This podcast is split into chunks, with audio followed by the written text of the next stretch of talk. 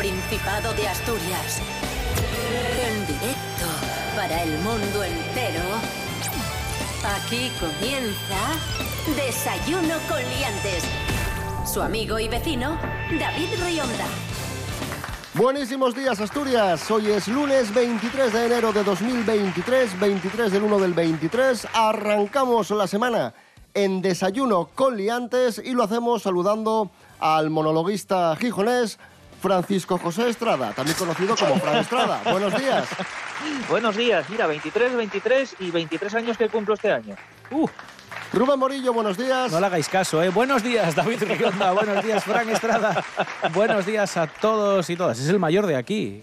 Ah, bueno, bueno, no. No, no, no, eh, no, no, no, Rionda es mayor que yo, bastante bueno, más. Bueno, pero es que Rionda, como parece un niño... bastante más.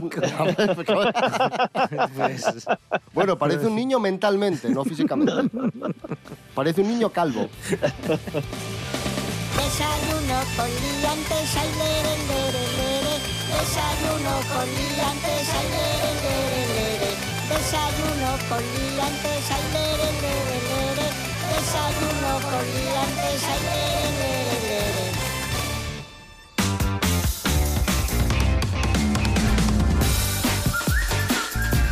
Rubén Morillo, ¿qué tiempo tendremos hoy en Asturias? Bueno, vamos a dejar ya el temporal de la semana pasada atrás. Eso sí, dice la Agencia Estatal de Meteorología que tendremos nubes todavía.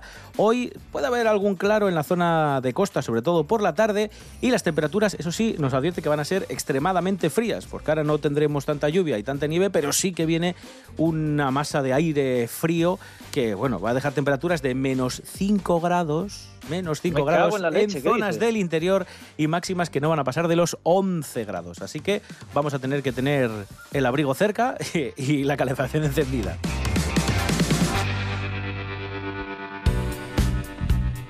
Desayuno con liantes. Síguenos en las redes sociales. En Facebook Desayuno con liantes y en Instagram arroba Desayuno con liantes. Hablamos de absentismo laboral porque tenemos los datos de un informe, el informe trimestral Absentismo laboral y siniestralidad publicado por el grupo ADECO. Según este informe, relativo al tercer trimestre de 2022, el Principado de Asturias tiene la quinta tasa de absentismo laboral más alta del país, casi un 7%. Esta tasa se mantiene en valores similares a los de hace un año. Vamos con el resto de autonomías. El País Vasco cuenta con la tasa de absentismo más alta, casi un 10%, y tras ella Navarra. Y en el otro extremo tenemos las menores tasas en Baleares con un 4% y en Canarias con algo más del 5%. Hmm. Pero esto es culpa del, empleador, porque tiene que, tienes que hacer que el empleado tenga ganas de ir a trabajar y que esté a gusto en el trabajo. Yo, por ejemplo, prefiero estar en el trabajo que en casa. Tú no eres un ejemplo a seguir porque eh, tú eres una persona que se ausenta del trabajo en el propio trabajo. claro, claro. pero es que yo estoy deseando ir allí al trabajo. Entonces, claro, o sea, si, si todos fueran así, pues no, ahí todo el mundo habría un asentismo laboral del en el trabajo exactamente? Cuéntanos, ¿cuál estar, es tu estar, estar, estar, que es muy importante estar. ¡Es usted imbécil! Cosas que no interesan. Asturias es la quinta potencia estatal en absentismo laboral. Es decir, hay pocas comunidades en las que la gente falte más al trabajo mm, de forma injustificada, supongo.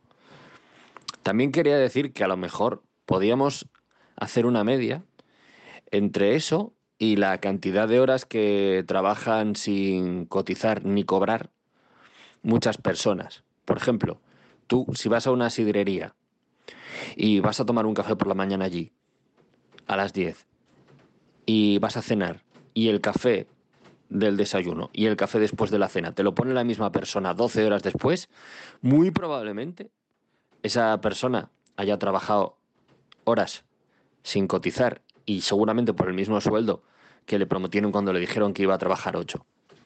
Yo solo digo eso. Cosas que no interesan. Esto es Desayuno Coliantes en RPA, la radio autonómica de Asturias. Hoy es lunes 23 de enero de 2023. Seguimos. En Asturias tenemos mucho que contar. y un gran altavoz. RPA.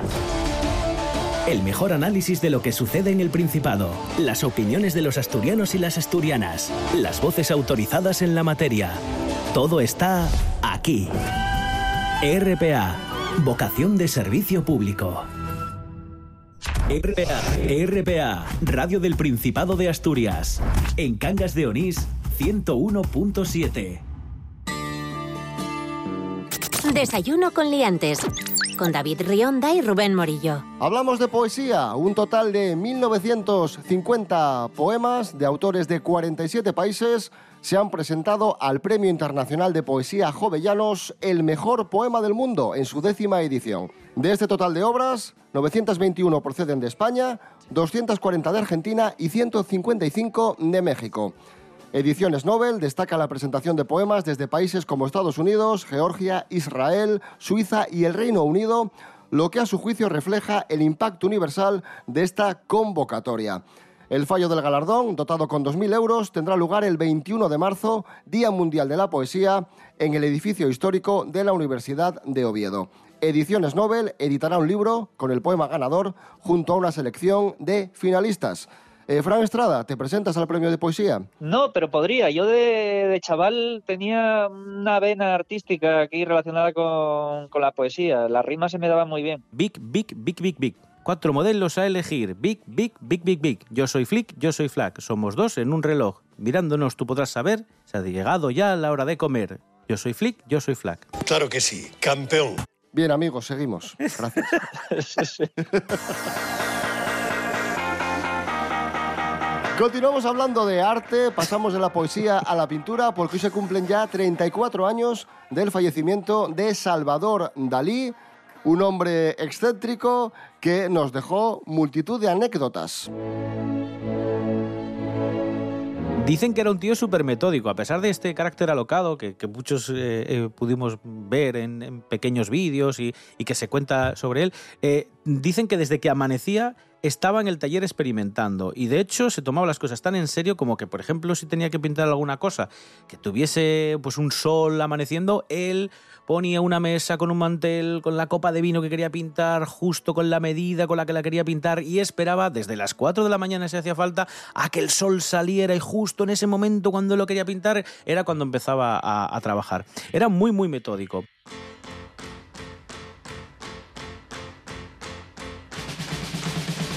Tenía terror a los bichos, en concreto a los altamontes. Eh, bueno, y todo tipo de derivados, langostas, etcétera. De hecho, dicen que de niño le colocaban cajas con este tipo de insectos en el pupitre, bueno, pues para que le dieran ataques de pánico. ¿eh? Y en una ocasión, eh, Pichot, el, el bueno, amigo también y, pintor, hizo un par de pliegues en un folio, le iba a hacer una, una, una bueno, de estas que, que, se mueven así de papiroflexia, que son como gaviotitas y pajaritos y tal, y dijo, ni se te ocurra hacer una pajarita porque me recuerdan a los altamontes y si me das una de esas, vamos, eh, salgo volando de aquí pitando en, en, un pispás. Y luego es curioso que le tuviera miedo a este tipo de insectos cuando era un amante de los eh, animales y hay una fotografía que mucha gente cree que es fake, pero no, es 100% real. Dalí tenía de mascota a un oso hormiguero tenía un oso hormiguero cuando estuvo en París. Y que lo sacaba a pasear. Lo sacaba a pasear como si fuera un perro. Dice, ¿qué pasa? O sea, ¿se pueden pasear perros y no puedo ir yo con uno de estos por el metro? Decían que le gustaba mucho la picaresca, que hacía muchos simpas, en fin, que era, era, era, era, un pieza. Eh, y un genio. Eso sí, un genio, sobre todo. Nuestro homenaje a Salvador Dalí, escuchamos la canción que Mecano dedicó en los años 80 a este genio, Eugenio Salvador Dalí.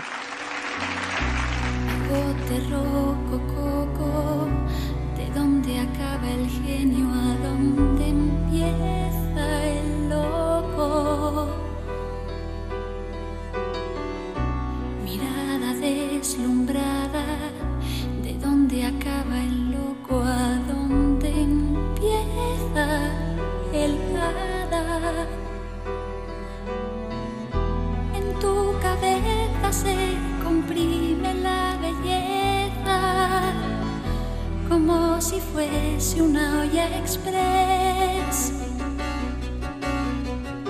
Y es el vapor que va saliendo por la pesa, mágica luz en cada que es. Si te reencarnas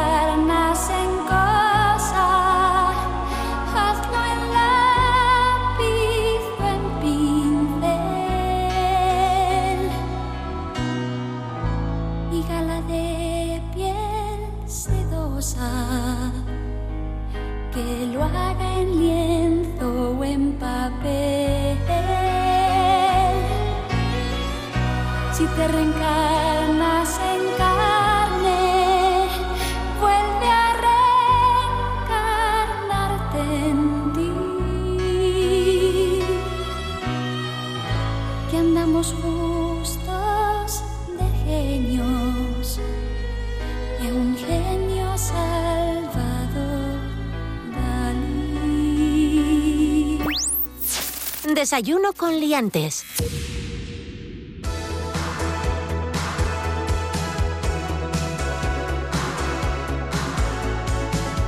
Seguimos, eh, estamos despertando en este lunes 23 de enero de 2023, aquí en la sintonía de RPA, la radio del Principado de Asturias, la radio autonómica, un apunte del mundo del famoseo, una de las influencers más famosas de España ha anunciado una buena nueva. María Álvarez nos desvela de qué se trata. Buenos días, María.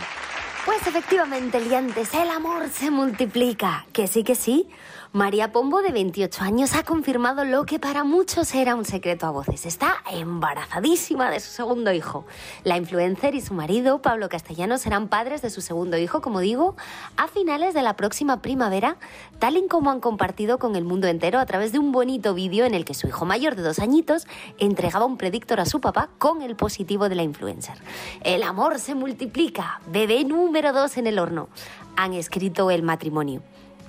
Lo cierto es que la confirmación del embarazo de María Pombo era muy esperada por todo el mundo después de que la influencer, si recordáis, filtrara la noticia en un descuido durante su última visita a la Resistencia el pasado mes de noviembre.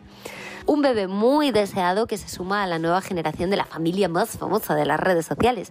Y es que Martín y su futuro hermanito se unen la pequeña Matilda, la hija de Marta Pombo, y Luisa Mayoa, que nació el pasado mes de octubre.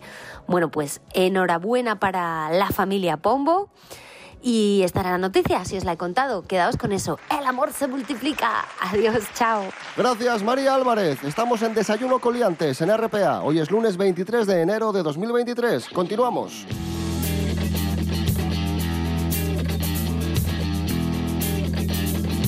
Desayuno con liantes. Os contamos ahora la historia de David. David es un policía nacional destinado a, a, una ciudad andaluza que ha sido suspendido de empleo y sueldo por incompatibilidad laboral. Y es que a David le daba por hacer vídeos pornográficos con su novia. Eso es. Sí, le gustaba ejercer de, de, actor porno y le acusan, como bien dices, de desprestigiar la imagen del Cuerpo Nacional de Policía. ¿Qué pasa? Que se enteran sus compañeros, alguno lo denuncia y la abogacía del Estado dice que en ningún momento un funcionario como él solicita a la Dirección General de la Policía la declaración de compatibilidad. Este hombre no lo hizo y claro, dice que este trabajo como Policía Nacional, pues bueno, no parece muy preciso razonar que si en la realidad social en la que se vive, pues eso, la actividad de actor porno no está asociada a la idea de profesionalidad, seriedad, prestigio o autoridad Bueno. al cuerpo que merece la Policía Bueno, Nacional. Yo, mm, A yo ver, conozco, te, te quiero, te quiero decir que creo que hay actores porno que son muy profesionales. Ujú. O sea, ti- tienes que ser muy profesional y encima si lo haces bien, yo el, el mayor problema lo veo en los compañeros que lo denunciaron. Es lo que te digo. Algo envidioso que dijo, mira este. Y seguimos hablando de sexo. Tenemos los resultados de una investigación de la Universidad Tecnológica de Queensland realizada entre 3.000 hombres y 1.500 mujeres. Y ha revelado que la personalidad es lo que más cuenta a la hora de ligar Hombre. y a la hora de tener sexo. Claro. Rasgos de personalidad. Los hombres que más sexo tienen son los extrovertidos, Vale, sí. Sí, claro. emocionalmente estables. Nosotros. amables y atentos. Que somos nosotros. Es nuestra somos descripción. nosotros. Es nuestra descripción. Sí, sí. Eso lo han hecho pensando, pensando en mí. La verdad es que yo no sé, nos ponemos las botas todos los días, ¿eh? España no es un jardín de infancia, aunque en ocasiones es verdad que lo parece. Y no sé en qué momento, amigos, amigas, pasamos de hablar de sexo a hablar de, atención, Francisco Álvarez Cascos. Bien. Ahí, Chan, chan. no, no, me- no, eh, la asociación de ideas no me gusta. Hoy sabemos que una empresa de los papeles de Bárcenas entregó más de 400.000 euros a la exmujer de Cascos para comprar una obra de arte. Sí, esto es un batiburrillo legal que, en el que entran en juego 200 empresas en las que está de titular cascos o no, Bárcenas, en fin, es un lío. Al final lo que evidencia todo esto es que hay una empresa que se llama Aqualium Spain, que es intermediaria de arte. ¿Quién es la intermediaria? María Porto, ¿vale? Que entonces que estaba era la casada... novia de Cascos. Eso es, con, con cascos. Eh, entonces, convenció a una constructora cuyos dueños aparecen como donantes del PP en el caso de los papeles de Bárcenas, aquí está la unión, para que compraran por 406.000 euros un cuadro de tapiés denominado Tríptico y se lo compraba a la empresa Jano SL. Ya veis que aquí hay 200 empresas, pero lo que enlaza una con otra es que los dueños de esta empresa aparecen como donantes del PP en el caso de los papeles de Bárcenas y la marchante, digamos que la que unía y la que convencía a la constructora para comprar esto era María Porto. Y esto se une a lo que os comentamos la pasada semana de los arrendamientos de locales que no se utilizaban a través de sus empresas cuando era presidente del Principado y otros presuntos escándalos, otros presuntos líos en los que anda metido el, el exministro. Sí, eh, esto, este, este tipo de casos, cuando sale una pieza, mm, suelen tirar de ese hilo y aparecen más cosas, porque casi siempre suelen estar colgando unas de otras. Nos encontramos sin duda ante un personaje inquietante. Infiesto, la nueva película de Netflix rodada en Asturias, ya tiene fecha para su estreno. Nos lo cuenta Lorena Rendueles. Buenos días, Lorena. Buenos días, Leantes. Infiesto, la nueva película de Pachi Amezcua, se estrena el próximo 3 de febrero. La dábamos por muerta. Bueno, menos su madre. Ella era la única que mantenía la esperanza. Cuando la vea le va a dar algo. El rodaje, que duró siete semanas, comenzó en octubre de 2021 y tuvo como escenarios principales Gijón, Mieres e Infiesto. Este thriller está basado en el primer día de estado de alarma de la pandemia, cuando dos policías acuden a un pueblo minero de Asturias donde reaparece una mujer dada por muerta hacía varios meses. Además de tratar el tema de la pandemia, también trata la violencia de género. La película cuenta con actores conocidos como Isaac Ferriz en el papel de jefe de policía, Iria del Río como la subinspectora y Luis Zaera. Netflix ya ha compartido en sus redes sociales un pequeño adelanto de la película. Ahora solo hay que esperar al 3 de febrero para disfrutarla. Hasta la próxima, liantes. Gracias, Lorena Rendueles.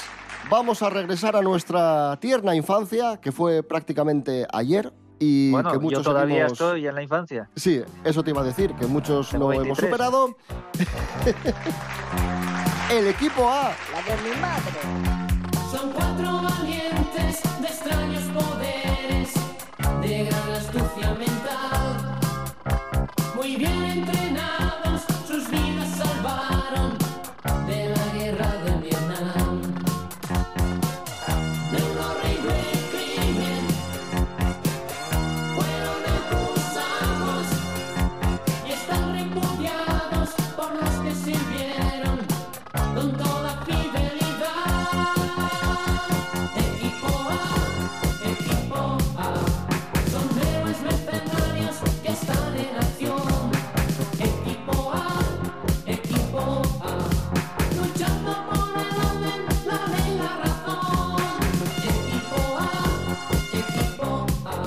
¿Y por qué escuchamos la canción del equipo A? Porque hoy se cumplen, madre mía, cómo pasa el tiempo, 40 años, 40 años ya desde que la cadena NBC estrenase la serie El equipo A en Estados Unidos. Hoy el equipo A cumple 40 años, hay muchas anécdotas relacionadas con esta serie que marcó época, que fue un hito en los años 80 y una curiosidad muy, muy llamativa, una- un aspecto muy llamativo es que el protagonista George Pepper, que era famoso por haber hecho Desayuno con Diamantes con Audrey Hepburn, estaba en horas bajas en aquel entonces, fue reclutado para la serie por el productor, fue rescatado prácticamente para la serie porque prácticamente nadie le llamaba ya para trabajar y se llevaba muy muy mal con, Mr. T. Con todo el mundo. Sí, sí. Bueno, con todos, pero especialmente con Mr. T, con M.A. Barracus. Sí, de hecho, a a MA, eh, un día, en una de estas enganchadas que tenían de vez en cuando, le hizo una llave. Ojo, no, no, no Mr. T a Josh Pepper. O sea, no, no. Josh Pepper a Mr. T. O sea, ¿Qué dices, hombre? Sí, sí. Bueno, pe- pero espera, poca broma. Que le hizo una llave, una especie así de para inmovilizarlo, y le produjo un- una lesión de, cuello que a día de hoy todavía aca- acarrea Mr. T. Podéis buscarlo.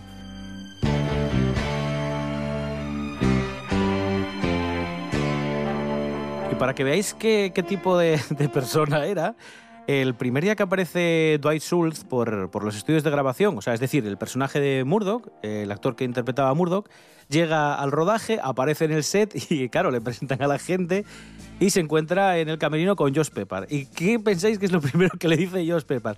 Le dice, hola, buenos días, soy Josh Pepper y soy mala gente.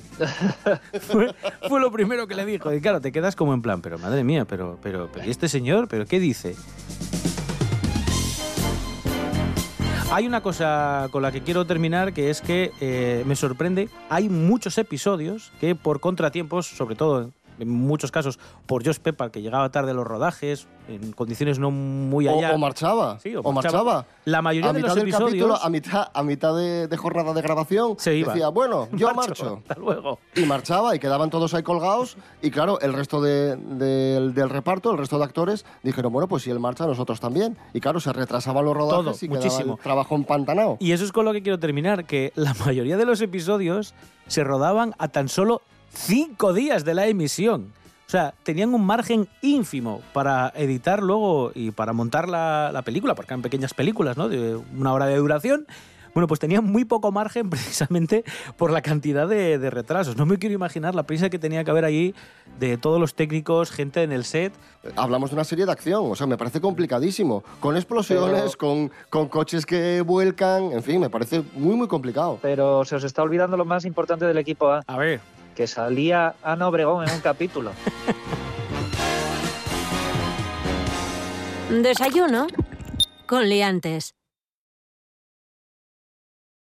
Pues ahí está, el equipo A, una serie que marcó una, una época, una serie que arrasó en los años 80 y ahora hablamos de una película que también se estrenó en los años 80 y protagonizada por un personaje que fue lo más de lo más en los años 80. Lo descubrimos con Miguel Ángel Muñiz, Jimmy Pepín. Jimmy Pepín. ¡Bravo, Jimmy! Jimmy Pepín. Jimmy Pepín.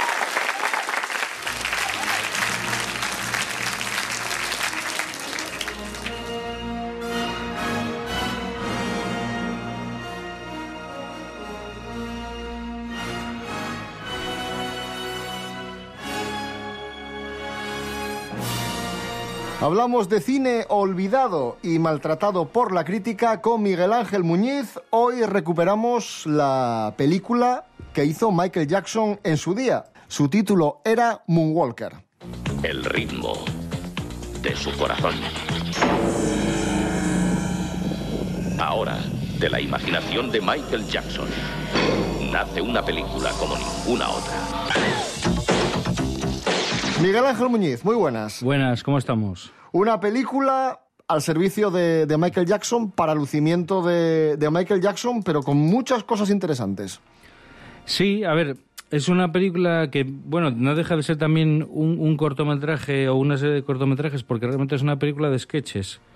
Son varios sketches de, de diferente estética, unos hechos con animación de plastilina, otros con animación tradicional, eh, fotomontajes, luego una parte que es la más larga, digamos, la que además tiene más actores y demás, que de hecho uno de ellos, por ejemplo, es Joe Pesci, que interpreta a un villano, así como muy estrafalario, con gafas de sol y, y demás. Esto es del año 88 y yo creo que en la primera parte de la película prácticamente nos encontramos con, con un montón de videoclips de, de Michael Jackson que había firmado hasta, hasta la fecha. Sí, es como un resumen. De alguna manera es, es un homenaje, seguramente sea el mejor homenaje más que los documentales y estas cosas que salieron justo cuando murió, como aquella película de DC Seed y todo aquello, yo creo que es mejor homenaje Moonwalker. Aparte de porque es algo que ya tuvo su repercusión y se hizo justo en el momento de más auge, yo creo, de su carrera. Esto es un poco también para promocionar de alguna manera Smooth Criminal, todo el, disco de Bath en sí, ¿no? Que es justo de, de esos momentos. Y entonces ahí, eh, pues aprovechan un poco el tirón como, como estrella de, de- de la música para hacer unas coreografías y unos videoclips alargados, que son al final lo que compone estos cortometrajes que te comentaba gira un poco la trama más, más grande, porque las otras, los otros cortos así más pequeñitos realmente son casi historias conceptuales, no tienen un hilo narrativo demasiado claro. Y hay uno, que es el centro, que es el que te cuento que es más largo, en el que Joe Pesci y unos niños, que bueno, gira un poco en torno a, a, pues una especie de villano que parece que quiere como controlar el mundo con un rayo así que tiene, ¿no? Una montaña y, y aparecen unos niños, bueno, que huyen de su casa y que, que están ahí como huyendo de, de, de, de estas, de estas, estos peligros, ¿no? Que les acechan. Y entonces, eh, bueno, pues acaban entrando en la guarida de Joe Pesci, son de alguna manera secuestrados y entonces, pues Michael Jackson, su- bueno, que es el mismo, ¿no? Se interpreta a sí mismo, tiene que intentar rescatarlos y, y liberar al, al villa- o sea, y librarse del, del villano, ¿no? Y por el camino, pues, se transforma en un coche, se transforma en un avión, se transforma en un, en un robot gigante Sí, sí, sí, que lanza rayos. Espectacular. Sí, además, bueno, la, la película está dirigida en su mayor parte por, por dos personas, ¿no? En- en- por un lado, Jerry Kramer, que era un, eh, bueno, un coreógrafo bastante famoso que trabajaba con Jaco, vamos, con Michael Jackson.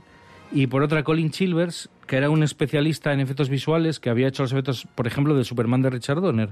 Y fue una película, además, que tuvo una campaña de publicidad bastante grande, hubo videojuegos, eh, se sacó también la banda sonora, eh, productos eh, también derivados, ¿no? El product placement este famoso y demás. Y yo lo que tengo entendido es que las críticas no fueron demasiado favorables, salvo ya que te decían directamente, bueno, si no eres fan de Jackson, pues no vas a encontrarle ningún tipo de, sentido. Y, y sin embargo, claro, había tal cantidad de seguidores en todo el mundo de, de Michael Jackson que la película fue un éxito. Pues ahí está, año 1988, Michael Jackson en Moonwalker. Lo que tú dices, el mejor homenaje que se le puede hacer a Michael Jackson para recordarle en su apogeo. Y, y me quedo con una cosa que has dicho que, que estoy completamente de acuerdo. Yo creo que vale más ver, ver esta película, que es del 88, que ves a Michael Jackson en su mejor momento, mucho mejor que verle en DC ya en sus últimos días, eh, decadente, agotado. No sé, mucho mejor ver, ver a Michael Jackson, al Michael de los 80. Miguel Ángel Muñiz, gracias. Hasta la próxima.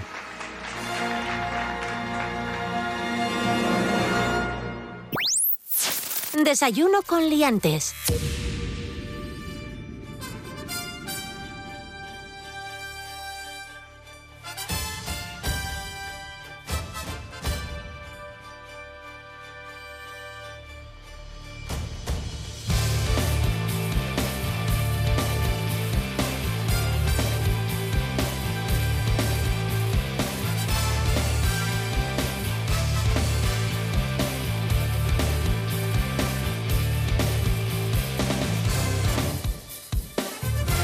Vamos amigos, amigas, volvemos mañana martes a las siete y media de la mañana. En redes sociales, Facebook e Instagram, también os podéis escuchar en www.rtpa.es.